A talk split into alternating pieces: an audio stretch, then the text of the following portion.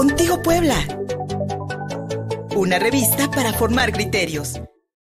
Dos visitas consecutivas de Andrés Manuel López Obrador a Puebla dejaron más preguntas que respuestas. En pleno arranque del proceso electoral, cuando su partido define candidaturas, el presidente de México entregó certificados a los beneficiarios del Programa Nacional de Reconstrucción de Obras del Patrimonio Cultural en un evento cerrado realizado este domingo en el barrio de San Antonio de la capital poblana. El lunes, López Obrador visitó el municipio de Oriental para inaugurar la nueva sede de Industrias Militares en las instalaciones de la célula, el fallido proyecto de aduana interior de Mario Marín y que se retomó en el gobierno de Toligali en coordinación con la Secretaría de la Defensa Nacional. Dos visitas consecutivas a Puebla del presidente de México sorprende a propios y extraños. Preguntarle, y esa ha sido mi duda, desde la administración de Luis Miguel Barbosa, ¿qué, qué, qué se generó para que hubiese un rompimiento durante el gobierno de Luis Miguel Barbosa, porque pues muy pocas veces venía usted, y teníamos muy poco apoyo en cuestiones de infraestructura. Ahora es todo lo contrario. El gobernador Sergio Salomón, pues es un buen gobernante, eh, hemos trabajado muy juntos, hemos trabajado en beneficio de la gente de Puebla y desde que estaba al finado Miguel Barbosa. Hemos estado trabajando en Puebla. Hablo dedicó su discurso de este lunes en Oriental a la autodefensa. Un día después de la Marcha por la Democracia que llenó el zócalo de la Ciudad de México y que se replicó en más de 100 poblaciones de todo el país, el presidente se quejó de la etiqueta narcopresidente y de los señalamientos de autoritario. Como la manifestación de ayer, porque los que estaban antes, ya sea en el gobierno o ya sean los que se beneficiaban con la corrupción, están inconformes y quieren regresar. Y yo también quiero que regresen pero lo que se robaron. Dicen, vamos a defender nuestra democracia. ¿Cuál es la democracia de ellos? Pues la que funciona nada más como parapeto, cuando en realidad lo que había era el dominio de una oligarquía corrupta. Democracia es poder del pueblo, pero ellos quieren democracia sin pueblo, llamándome narco presidente, ponen en las redes presidente narco, AMLO, o AMLO eh, presidente narcotraficante. Y aparece en las redes que ven ese mensaje 200 millones de personas o más de que soy un dictador. Fíjense, es como el mundo al revés. Ellos son los demócratas, nosotros somos la dictadura. No tienen nada que ver con el narcotráfico, nosotros somos los narcotraficantes.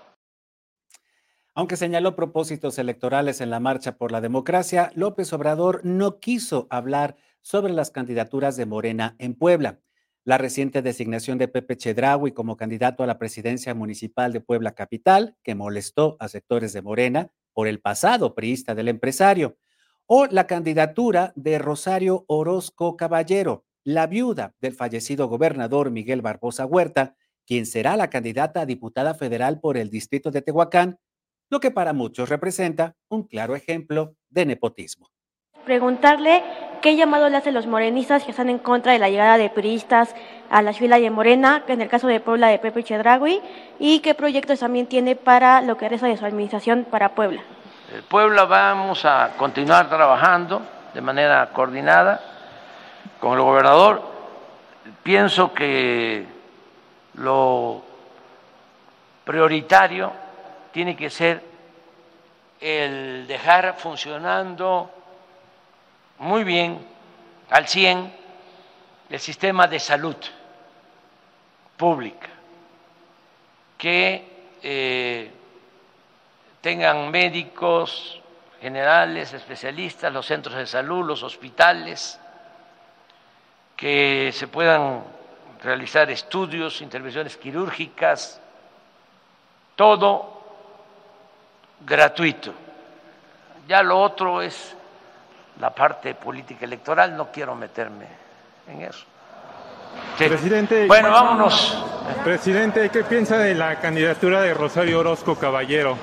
Si no, caería en estos señalamientos de un intento de cacicazgo, nepotismo. No, no me meto en eso, es que este, no vaya a ser que me cepillen. No vaya a ser que me cepillen, dice el presidente, después de prometer, ahora sí, ahora sí, un sistema de salud al 100%, con médicos, enfermeras y medicinas en los hospitales, que no le cueste nada a los poblanos. Cuestionado sobre los abusos de autoridades caciquiles en varias regiones del estado de Puebla, López Obrador recurrió una vez más al viejo truco de la victimización.